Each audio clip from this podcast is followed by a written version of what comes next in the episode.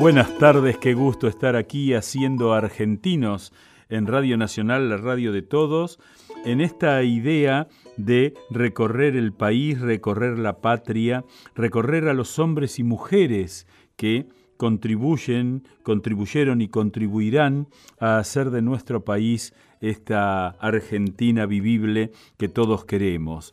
Hoy nos vamos a dar una vuelta por una querida provincia argentina que algunos la incorporan al Gran Cuyo, pero que en realidad nace allá por el 1591, que es la, la provincia de La Rioja. Una provincia que ha tenido una gravitación muy significativa en toda la historia nacional, quizá por encima de lo que uno podría decir desde el principio que eh, esa humilde ciudad de todos los santos de la Nueva Rioja, tal cual la fundara Juan Ramírez de Velasco el 20 de mayo de 1591, eh, recordando el lugar donde él había nacido, La Rioja, pero en España, su potencia económica, su potencia política, eh, quizá eh, estaba por debajo de los hombres y las mujeres que ocuparon lugares en la historia. Basta recordar a Juan Facundo Quiroga, del que luego hablaremos, y también es una de las pocas provincias que ha dado dos presidentes al país, eh, podríamos discutirlos, podrían ser controversiales, pero hay que tener vocación para meterse en la historia y así lo hicieron María Estela Martínez de Perón y Carlos Saúl Menem, dos riojanos que como curiosidad nacieron con solo seis meses de diferencia en esa querida provincia. Esta provincia que eh, yo te voy a contar una experiencia personal cuando fui por primera vez allí, me fui manejando desde la ciudad de Córdoba por un problema que había habido con los aviones y uno descubre que entra en La Rioja porque eh, un paisaje que venía convirtiéndose en demasiado agreste termina convirtiéndose en un gran vergel. Lo mismo te pasa cuando vas desde San Juan, esa querida provincia también, donde la mano del hombre ha tenido que esforzarse demasiado por lo agreste, por lo desértico del paisaje. En ese sentido, los valles riojanos son verdaderamente eh, preciosos en ese sentido. Después vamos a charlar con un riojano eh, de ley, un riojano que quizá tu nombre, eh, su nombre no te suene, pero cuando hablemos de su obra como cantautor vas a ver que seguramente lo has escuchado muchas veces. La Rioja, además, dio... Eh, dio a la Argentina uno de los hombres más brillantes del derecho en toda la historia, eh, allá eh, hombre de Chilecito, que es Joaquín Víctor González. Quizá la mentalidad del derecho argentino más importante, el primer constitucionalista, el primer hombre que se dedicó a estudiar eh, para qué servía la Constitución desde el punto de vista del derecho y hasta hoy se lo sigue eh, reconociendo como el patriarca del derecho constitucional argentino. Ese hombre que fue eh, ministro de Julio Argentino Roca, que fue rector y fundador de la Universidad Nacional de La Plata. Si vos te das una vuelta por la ciudad de La Plata, allí te vas a encontrar con la estatua sedente de don Joaquín Víctor González en la entrada del rectorado de la universidad. Un personaje gigantesco, su casa en la ciudad de La Rioja es el Archivo Histórico Nación, eh, Provincial, y eh, otro detalle es que él donó a la Universidad de La Plata su casa de descanso en Chilecitos, Amaiguasi, que es un refugio en el que eh, muchos creadores, muchos científicos se recluyen allí para dedicarse al arte, para dedicarse a la ciencia, para dedicarse a la creación. Esta provincia de La Rioja, que como bien te decía, está al norte de San Juan, al sur de Catamarca y limitando también con Mendoza y con eh, Córdoba, eh, se fue constituyendo de alguna manera en el centro de toda esa zona sobre todo por la figura de eh, don Juan eh, Facundo Quiroga, el gran caudillo, aquel que era unitario pero que reconoció que sus pueblos eran federales y entonces abrazó la causa federal. Aquel hombre, eh, te recomiendo ver la película El Tigre de los Llanos de Nicolás Sarkis, que es una verdadera maravilla donde te relata las últimas 48 horas de ese personaje apasionante de la historia que dio lugar al libro más potente de nuestra literatura, si bien por parte de un contendiente, de un enemigo, de un adversario como era Domingo Faustino Sarmiento, él le termina haciendo el gran homenaje cuando explica en el prólogo sombra terrible del Facundo. Si Facundo no le explica a Sarmiento de qué se trata, Sarmiento reconoce no entenderse a sí mismo. Así que vamos a iniciar este camino rumbo a La Rioja para disfrutar de ese magnífico territorio argentino por medio de una canción de nuestro próximo reporteado que es Ramón Navarro y que habla de mi pueblo azul.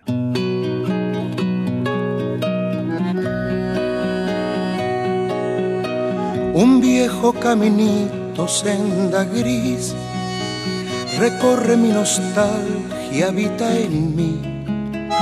Por él se va viajera mi canción, buscando al pueblo azul donde nací. Si una brisa perdida trae a mí aromas de poleo y de cedrón, igual que un campanario el corazón se puebla de palomas de ilusión. Es mi pueblo un cerro azul, es rumor de y en el parral.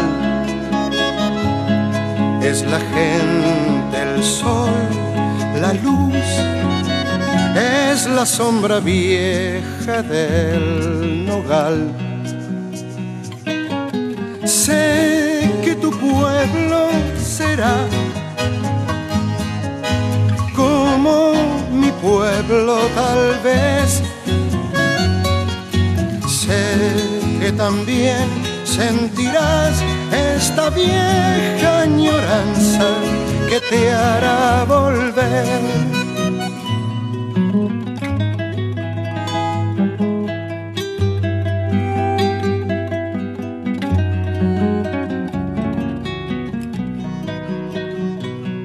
Es mi pueblo un cerro azul, es rumor de hacer en el parral. Es la gente, el sol, la luz, es la sombra vieja del nogal. Sé que tu pueblo será como mi pueblo tal vez sé también sentirás esta vieja añoranza que te hará volver. Un viejo caminito, senda gris, recorre mi nostalgia, habita en mí. Por él se va viajera mi canción, buscando el pueblo azul donde nací.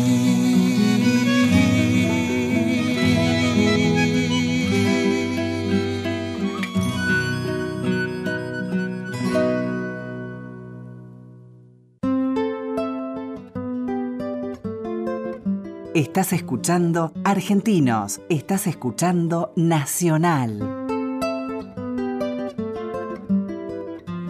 Y en esta tarde de domingo quiero decirles que para mí va a ser un honor, y ya lo es, que charlemos con una persona, eh, esto te lo digo a vos que nos estás escuchando a lo largo y a lo ancho de la Argentina, a un hombre que yo comencé a admirar muchísimo tiempo antes de saber que existía, porque muchas veces cuando uno escucha una obra de arte, se maravilla admira las voces, admira la interpretación y no sabe el nombre.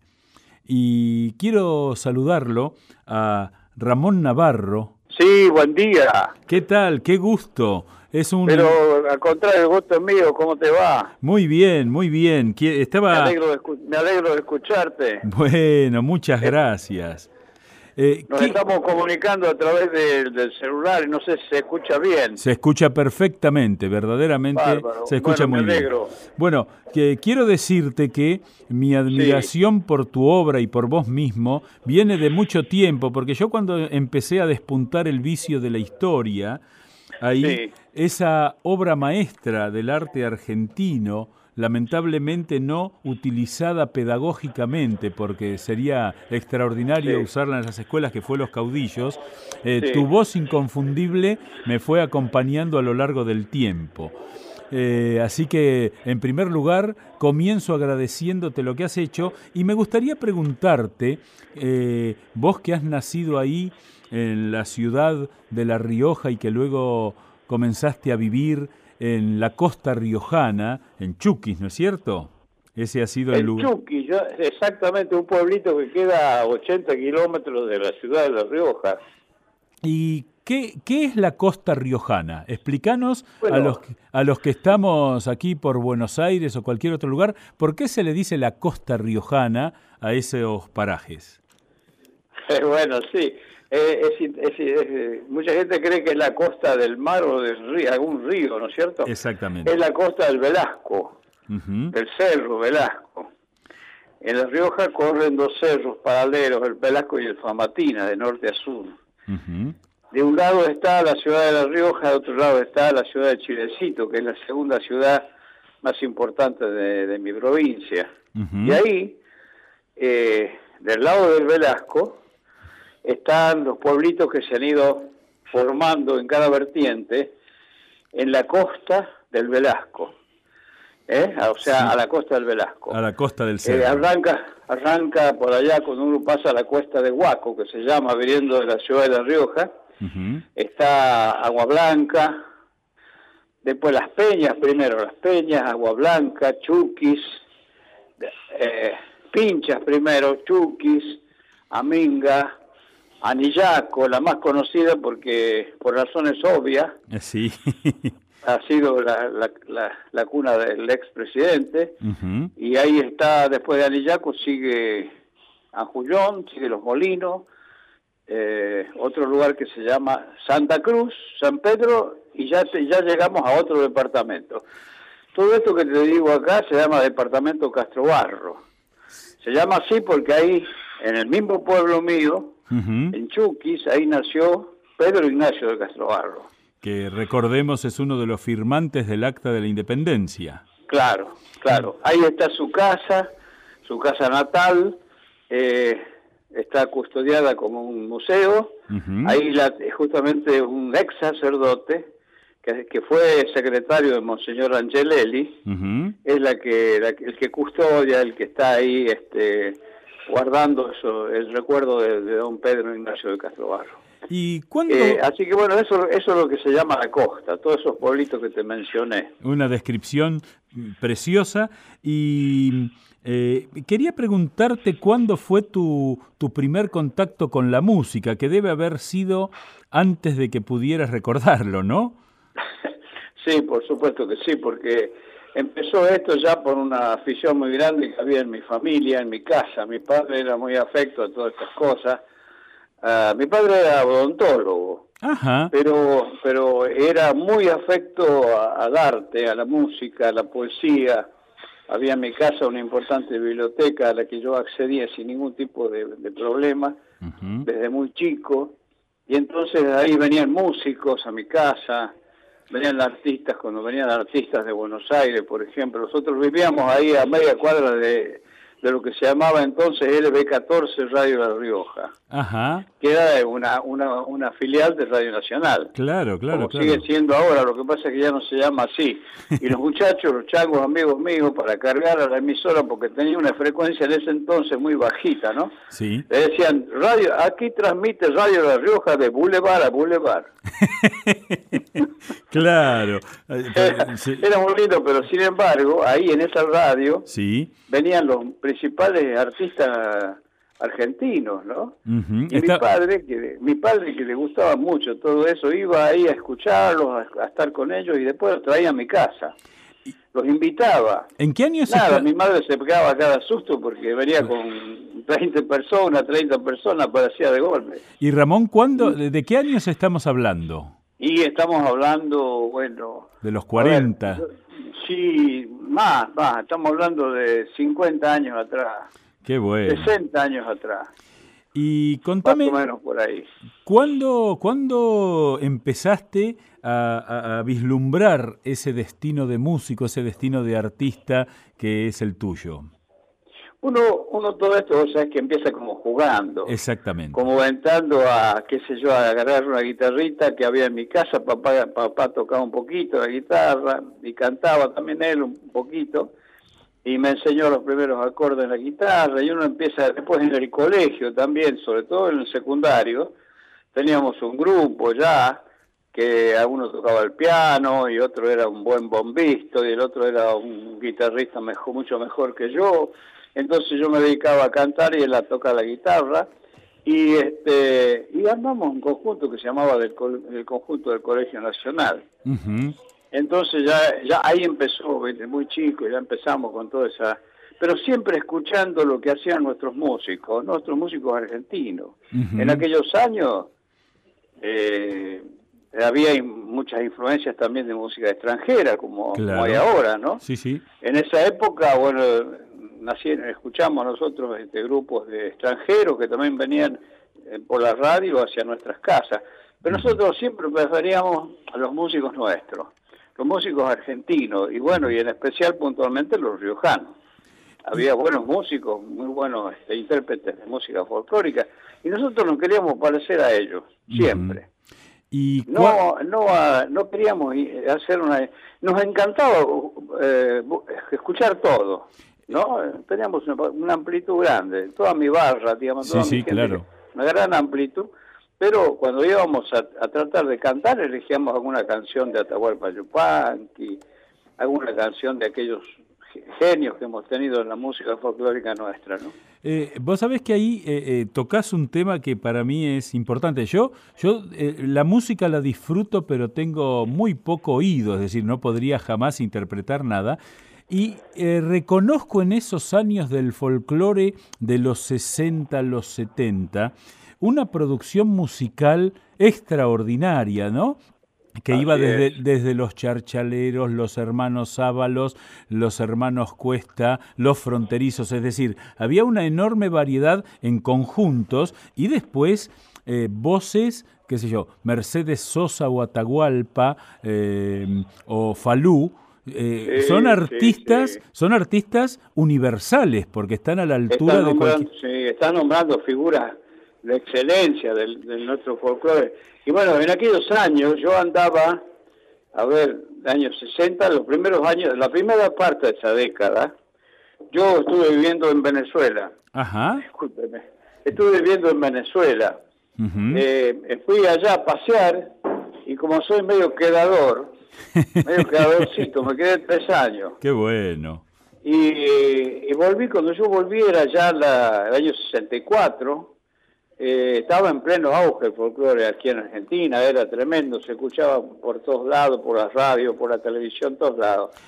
Y afortunadamente alguien había pasado por La Rioja, los conjuntos de aquellos años, por ejemplo, Los Trovadores, que era un grupo muy importante santafesino, habían pasado por La Rioja y habían escuchado canciones que yo había compuesto cuando era muy joven, ¿no? Sí. Y, y bueno, de ahí tomaron esas canciones y las grabaron.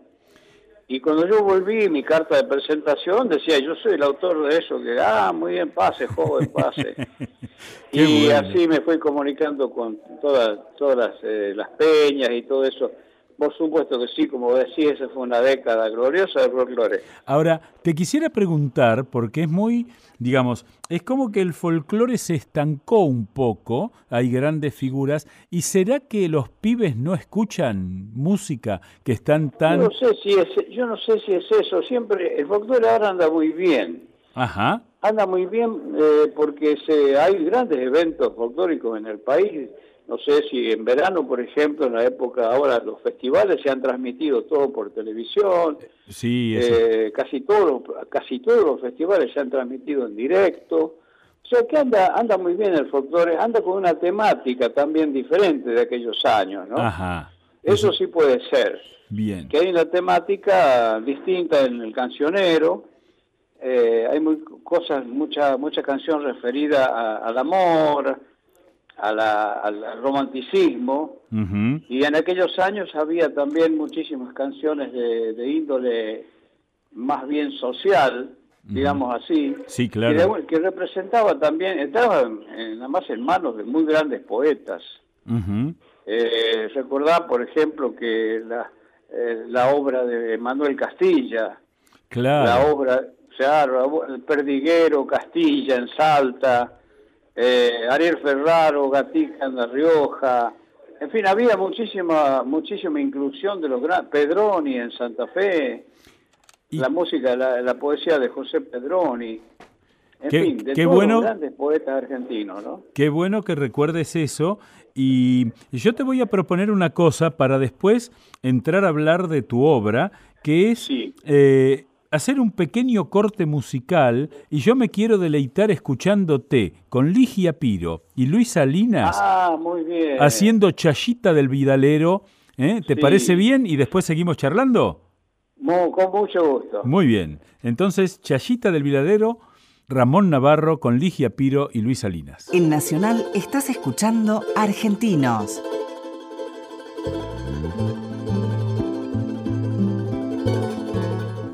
Qué maravilla, Ramón. Eh, quiero decirle a quienes nos están escuchando, quienes se han sumado ahora a nuestra audiencia, que estamos charlando con Ramón Navarro, riojano de ley, hombre del folclore, y lo acabamos de escuchar. Qué maravilla lo que lograste hacer con Ligia Piro y con Luis Salinas, dos gigantes. ¿eh? Sí, también son dos grandes intérpretes, ¿no? Ligia, una voz hermosísima, maravillosa, una cantante excepcional y bueno, y Luis, ni hablar, como un guitarrista extraordinario. Eh, la verdad que ese, ese disco tiene una juntada de gente muy hermosa, realmente increíble, estoy feliz con ese disco. Qué bueno, qué bueno. Te quiero preguntar cómo fue tu encuentro con otros dos grandes. En un caso yo tengo el enorme gusto de haber compartido charlas, cafés y discusiones sobre la historia con Félix Luna, es decir, que... ¿Y cómo fue, cómo fue tu encuentro con Ariel Ramírez, otro gigante, y Félix Luna? Exactamente, estábamos hablando recién de los grandes poetas, de los grandes músicos de aquellos años, ¿no? Sí, sí. Y ahí estaba, ahí estaba justamente eh, dos de lo que estás, estás mencionando. Eh, Félix Luna con Ariel Ramírez una dupla realmente extraordinaria de nuestra música, de nuestro arte popular. Y con Falucho nos conocimos porque él era, eh, Falucho está casado con una riojana. Sí, señor, sí, señor. yo tengo, yo tengo el gusto de ser muy amigo de la hija, Felicitas, así que sí, sí, sí. Eh, sí, es una maravilla, así que... Claro, es, es una familia muy querida y nos conocíamos de allá, de La Rioja, con ellos, ¿no? Claro. Y bien es cierto, también Farucho tiene una ascendencia riojana, claro. allá, ¿no? Él era, él, era sobrino del vicepresidente de Hipólito Irigoyen, que era el, riojano Pelagio Bautista Luna. Exactamente. Así que ahí, pues, un día, no sé en qué circunstancias fue, no recuerdo bien, le entregué a la negrita de la fuente, la mujer de Falucho, sí, sí. le entregué un cassette mío, un casetito que había en esa época, grabábamos cositas así, le digo, mostrarle a Falucho esto que, es mío, cositas mías que yo grabé y eso, ¿no? y, y, Falucho, ella se lo llevó a él y Falucho le mostró a Ariel. Entonces Ariel me quería conocer, eh, le gustó lo que había escuchado ahí, me quería, que, me quería conocer, entonces ahí empezó mi relación con Ariel Ramírez, que fue para mí fundamental, importantísima, porque en ese momento él estaba haciendo lo que se llamaba otra vez folclore, esto es folclore, el, viejo teatro de On ya desaparecido, lamentablemente. Te cuento que ahora se está haciendo un edificio muy gigantesco, pero que incluye una sala de teatro a la cual van a bautizar Odeón. Esperemos, Ah, que, esperemos que esté a la altura de las circunstancias y de la historia. Así es. Sí. Así es porque era una ubicación además maravillosa. Maravillosa, ¿no? sí, sí, sí. Y ahí se hacían espectáculos de folclore tremendo. Ariel tenía mon- montado ahí con un montón de, de- de prestigiosísimos folcloristas un espectáculo que se llamaba así. Entonces te invito a que vengas a hacer lo que sea, pero conmigo. Bueno, ahí empecé con él, mi relación con él, eh, y seguí hasta que él, bueno, toda una trayectoria enorme. Hicimos los caudillos, cuando me propuso hacer los caudillos, no lo podía creer. Quería ser la, la voz solista de los caudillos, me dice. Bueno, le digo, Ariel, me estás diciendo una cosa tremenda. Le digo, tengo un julepe tremendo con lo que me estás ofreciendo, pero tengo que decirte que sí, que voy a intentar hacerlo. ¿De qué año estamos hablando, Ramón? Y año 67, por ahí. 67. Por ahí, después de la misa criolla. Es muy interesante porque esto se da, después vendrán mujeres argentinas, se da en un contexto social muy comprometido y que, eh, digamos, el folclore no estaba al margen de eso. No, no, por supuesto. El que rescate no. de la historia. Claro, claro, claro que sí. Ahí había un revisionismo también histórico. También estaba, también hoy me olvidé de nombrar a Armado Tejada Gómez, entre Bueno, los grandes claro. poetas de aquella época, ¿no? Claro. Y, Es- bueno, y, ot- y otros muchísimos más. Este, y, y bueno, bueno, ¿cómo se, cómo se perdón. grabó? Contanos cómo se grabó Los Caudillos. bueno, en esos años la- los caudillos, la- las grabaciones se hacían en, en una sola, en dos, en dos, en dos pistas se grababa. Ajá. Así que además teníamos ese inconveniente, lo grabamos en Phonogram, en lo que era Phonogram en aquella época, Ujú. Philip, digamos, los discos Sí. Philip, ¿no? Y este, se grabó con una orquesta, con una, con un coro importantísimo, que era uruguayo, Ajá, qué curioso. dirigido por Martino Rodas, un director de coros de Mercedes de Uruguay, Ajá, y un grupo orquestal que lo dirigía el maestro Blady. ajá. Eh, el maestro que se fue después a vivir a Israel y ahí ahí dejó su, sus últimos días de vida, los los pasó ahí, en Israel. Y este un- un- una grabación tremenda, eh, dificilísima para mí, pero fue, pero puse todo todo el empeño en que salga lo mejor posible. Había era un texto con muchas cosas recitadas, dichas. Eh, por ejemplo, el de Felipe Varela o el de o el de Quiroga. Bueno, en fin, todo- todo- todos los caudillos tomados en el momento de sus finales. Tampoco fue una, una, una especie de intención de reivindicar ideológicamente los caudillos. Eh, sabemos perfectamente la, la vieja lucha federal y unitaria de nuestro país que no se termina nunca. Y hasta el día de hoy es una materia pendiente en el país, ¿no? Sí, sí. Eh, nosotros recitamos y decimos y escribimos y está en la Constitución un país federal que en los hechos no funciona como tal, Sí, sí, que lamentablemente. y que es curioso Funciona que a medias, digamos. funciona a medias y es muy curioso, no sé si estarás de acuerdo con lo que voy a decir, pero es muy curioso que a veces cuando nos gobiernan gente venida de las provincias, se hace más centralista el país. Una cosa curiosa. Sí, sí, yo, yo diría que más bien un poco graciosa. Claro, claro, claro, claro, así es. Así que Porque sí, sí es cierto, es cierto. Este, venimos, este, venimos con toda la intención de, de cumplir con aquellos sueños.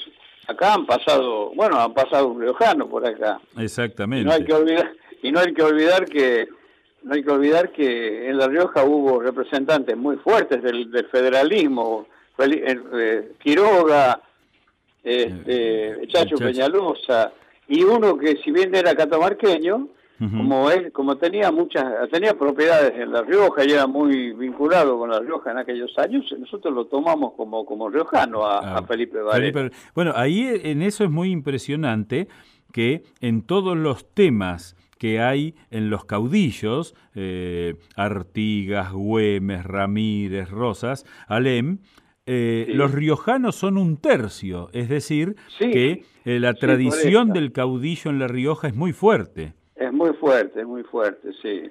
Es muy fuerte y además es muy respetada actualmente. Nosotros después, de muchos años después, con un poeta riojano enorme que se llama Héctor David Gatica, hicimos una obra que se llama Cantata Riojana. Sí, sí, que ya cumplimos 30 años.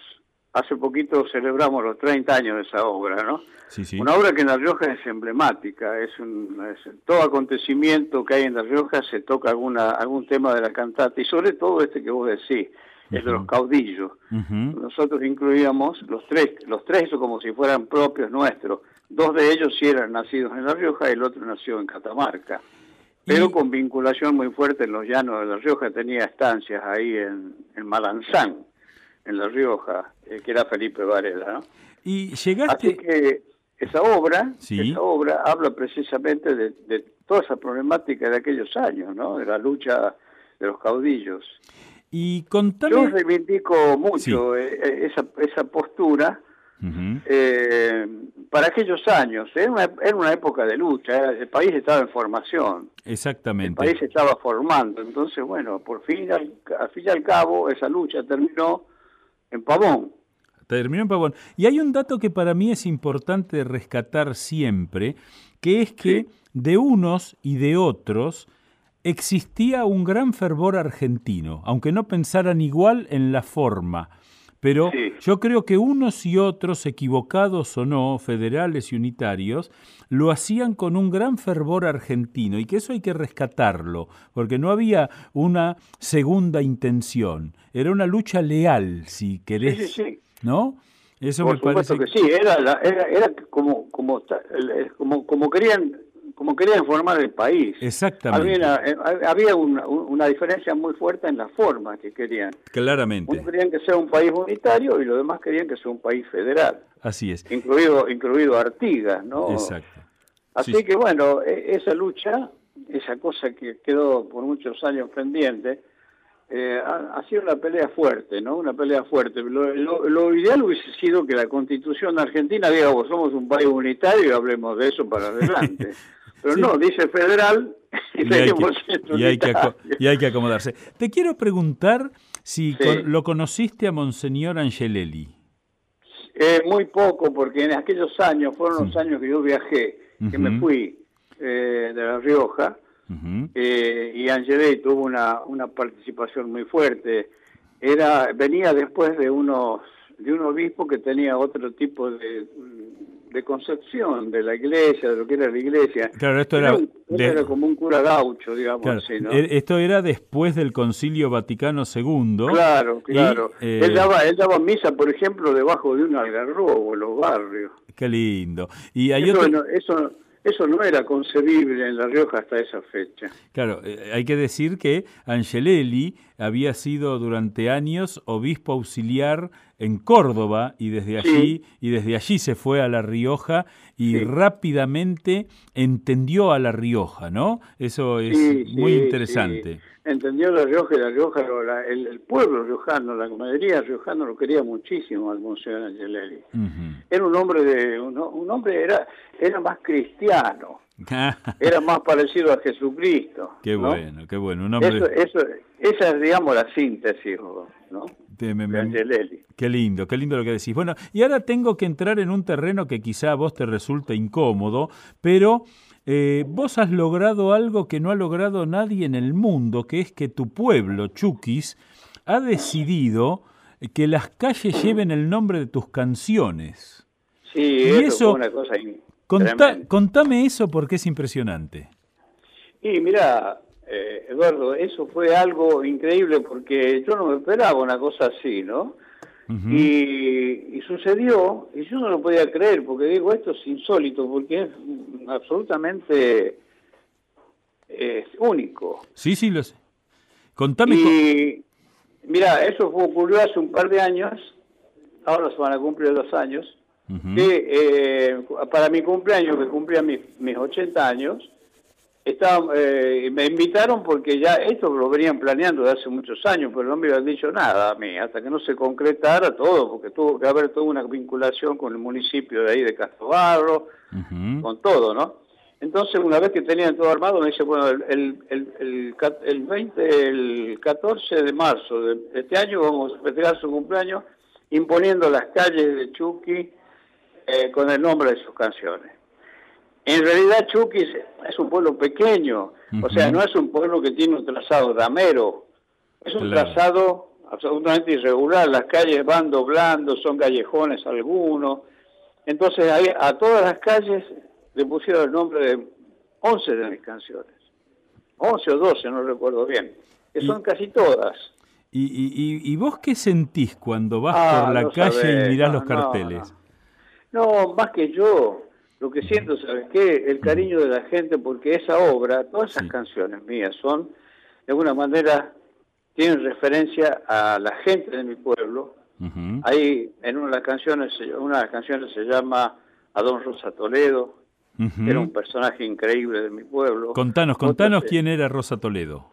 Rosa Toledo era un, un, paisano de esos que hay en los pueblos que eh, han ido poco tiempo a la escuela porque de chiquito han tenido que salir a trabajar y a ganar el pan y no podían ir a, a, seguir con la, con, con, la escuela, pero tiene una sabiduría de la experiencia de vida extraordinaria. Ese hombre era capaz de hacer cualquier cosa, era minero, era picapedrero, era eh, era sabía sabía este, castrar los animales, sabía todo, toda la sabiduría popular estaba en ese hombre, además con un sentido de humor extraordinario. ¿Ah, yo tenía un poco, yo, yo, era un hombre grandote, yo lo, yo lo recuerdo así, claro, era mucho mayor que yo, y lo recuerdo como un, como si fuera un, un algarrobo, un álamo ese hombre para mí, ¿no? Qué lindo.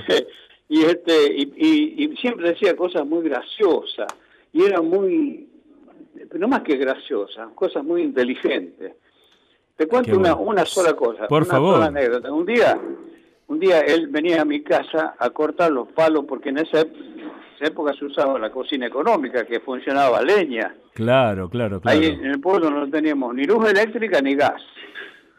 Entonces la cocina funcionaba a leña y la luz era el, sol de noche. Entonces eh, traen la leña a mi casa, trae el, el, que traía la leña era un pariente de él. Don Dolores Nieto se llamaba el, el que traía la leña. Y entonces mi madre lo, llamaba, Don Rosa, Rosa, venga, córteme los palitos, porque no me están entrando bien en la cocina, entonces no me no puedo hacer fuego. Bueno, venía Don Rosa a, a, echar los palitos para que entre ellos. Y yo, chico, estaba mirándolo a echar, me ponía en una distancia adecuada para que no me salten las astillas encima. Sí y lo miraba a echar, ¿no? Sí. En un momento dado le pregunto, Don Rosa, ¿por qué usted, cuando le pega al palo, usted dice, hace este sonido, ¿no? Sí. Con, la con la voz. y, me dice, Changuito, sos curioso, ¿eh? No, le pregunto porque me llama la atención. ¿Me sabes por qué le pego así? Para que el palo sepa que a mí también me duele cuando le pego. Qué lindo. Se viene la respuesta de ese hombre. Qué lindo, qué sabiduría. Maravilloso, maravilloso. Y, como diciéndome, como enseñándome a mí, eh, una cosa que iba, después yo lo, pensé a eso, iba mucho más allá de ese chiste que me hacía él. Iba con un respeto al árbol, el respeto a la naturaleza, el respeto al dolor de los demás. No sé, lo viví así con los años hicimos con mi hijo, yo hice una poesía para él y mi hijo le puso música que se llamó Don Rosa Toledo. Y una de las calles se llama Don Rosa Toledo. Y en estos días también eh, he visto eh, unos cortes que se ha filmado una película sobre vos, sobre Ramón Navarro, que se llama Un pueblo hecho canción, ¿no? Sí, hay una, chica que se llama Silvia Majul, una periodista, se llama Silvia Majul, que empezó a hacer eso hace un tiempo. Está terminándolo, ya creo que está para, para presentarse. Yo estoy muy curioso por, por ver eso, porque tiene muchos ingredientes de esa noche maravillosa donde se, se hizo la imposición de las calles ahí en Chucky. Y como te decía, toda la gente, la alegría mía no era porque se pusieran, y lo curioso de eso, por supuesto, que también influye en mi alegría, sino que era el fervor de la gente por ver a, los, a las personas que están ahí nombradas en las canciones. El otro era don, eh, don Romero. ¿Quién era don Romero? Don Romero era un paisano que vivía en, más arriba del pueblo, en, la, en, eh, en los puestos, en los puestos que había en el cerro que criaban cabras. Sí. Ya mucho más arriba del pueblo, ya montado sobre, bien sobre el cerro, ¿no? Había varios puestos. Entre ellos estaba el de él, el don Leopoldo Romero se llamaba, y la canción se llama Leopoldo Silencio. Hmm. Porque cuando éramos chicos, él vivía solo, ya se había ido su familia casi toda a Buenos Aires, a Rioja. Él quedó solito ahí cuando llegaba, era una cosa que se enloquecía para poder hablar con alguien, ¿no? Y yo pensaba, después con los años pensé en ese silencio que lo acompañaba a Leopoldo, y cuando pensé en él, la canción le puse así, le puse Leopoldo Silencio. Qué y, bueno. y la gente recordaba a ese personaje, recordaba al changuito chuqueño que está en otra de las canciones, recordaba a una chica que vivía en otro puesto, pariente de Leopoldo, en el mismo puesto de ahí una chica que bajaba todos los días a la, al, al, pueblo a ir a la escuela y bajaba de allá arriba corriendo y cantando y subía para arriba de la misma manera, cantando y corriendo. Qué lindo. No se podía creer, se llama La Ñica. Entonces yo hice una canción que se llama La Ñica sueña moliendo maíz, porque ella hacía muy rico el locro y hacía muy rico los quesillos de cabra. Y siempre traía para, cuando venía para la escuela, traía quesillos para vender en el pueblo. Qué, lindo lo que... ¿eh? Qué lindo cómo eh, ahí queda claro tu capacidad para hacer poesía de la vida que vas viviendo. Claro, por, por eso te digo, por eso te digo que la alegría mía es ver a esa gente, muchos de ellos que han sido compañeros míos en aquellos años de chango, cuando era joven, que andaban montados en los caballos de ellos, cantando Vidalitas por la época del carnaval, que nos íbamos a cantar casa por casa, inclusive nos íbamos a otros pueblos a cantar también. Qué bueno. Así bueno. que con muchos de ellos me encontré ahí, algunos ya no estaban más, por supuesto, pero con algunos de ellos sí, con su familia, con los hijos de don Rosa, con los parientes de don Leopoldo, con los parientes de la Ñica, en fin.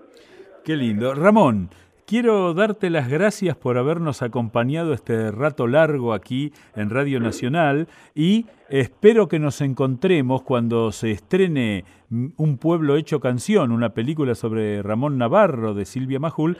Eh, así nos podemos tomar, no sé si vos tomarás algún vinito o nos tenemos que conformar con mate.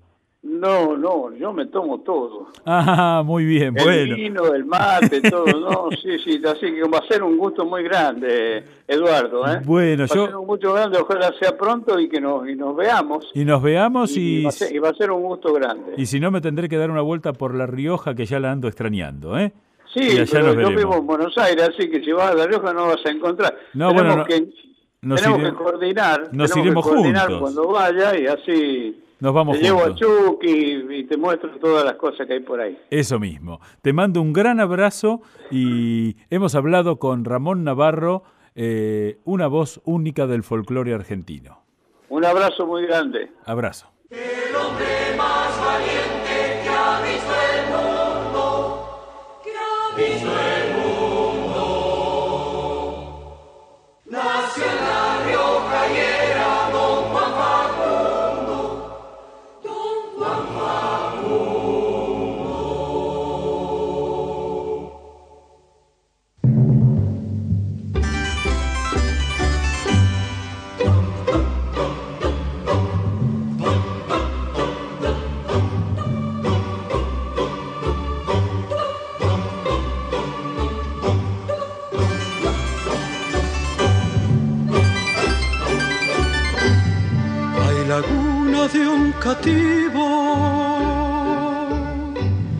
hay derrota sin venganza. Ese paz jugó conmigo como en una contradanza.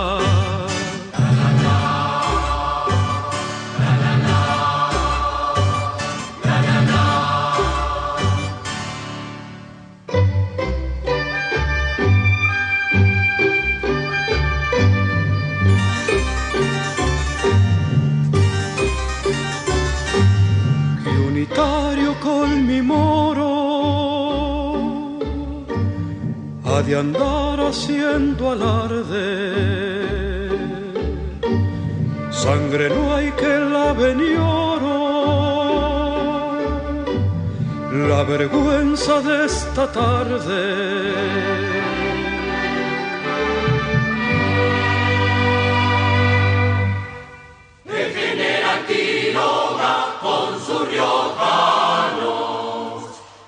Pisando fuerte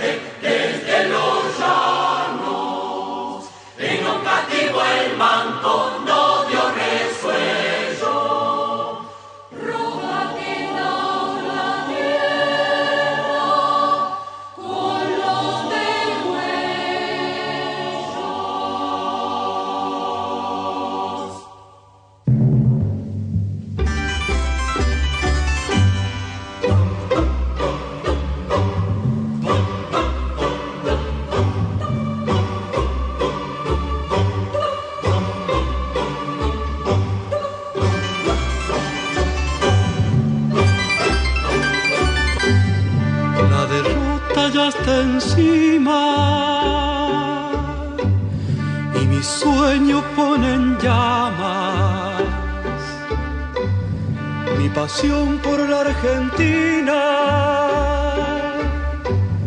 Con tonada provinciana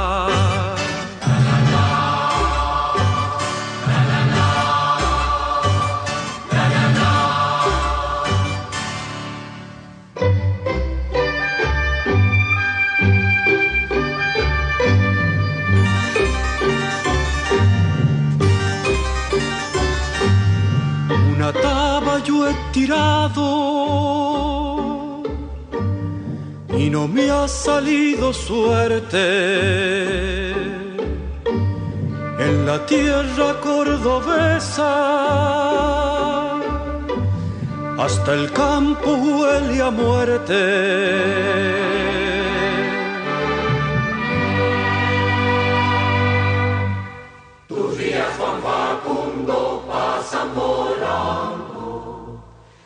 días solo alcanzan a cinco. Santos Pérez te espera con treinta gauchos en un monte que llama Guarangayo.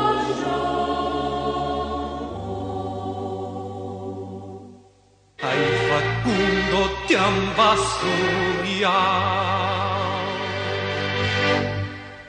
Quiroga, el tigre de los llanos, con aire sureño, es una cueca, de la obra integral de Félix Luna y Ariel Ramírez, Los Caudillos, interpretada por Ramón Navarro, el coro es Los Cantores de la Merced, de Mercedes de la República Oriental del Uruguay, dirigido por Martino Rodas, y toda la dirección musical de esta grabación maravillosa que acabamos de escuchar, Ariel Ramírez.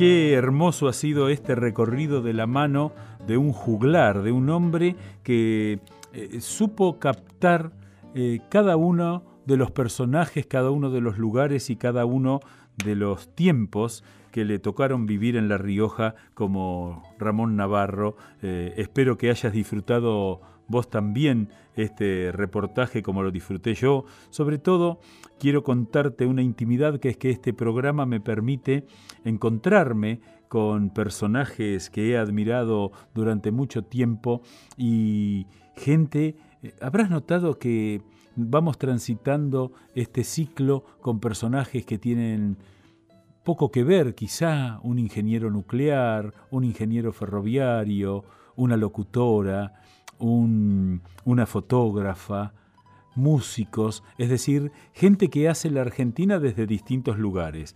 Y hoy estuvimos haciendo argentinos desde La Rioja, desde esa querida provincia argentina, desde ese valle donde está la ciudad de todos los santos de la Nueva Rioja, desde ese otro valle donde está Chilecito, cuando uno va por allí a deleitarse con algunas de las mejores aceitunas que se comen en el país y sobre todo con esa música tan particular de La Rioja, la chaya, que es la que caracteriza a toda esa zona que en los bordes de la cordillera de los Andes ha tenido una gran importancia de la historia, caudillos, presidentes, vicepresidentes y sobre todo un pueblo que, acomodado a su destino, eh, sigue desde allí eh, haciendo el país. Quiero darte las gracias por habernos acompañado en esta tarde de domingo aquí en Radio Nacional, la radio de todos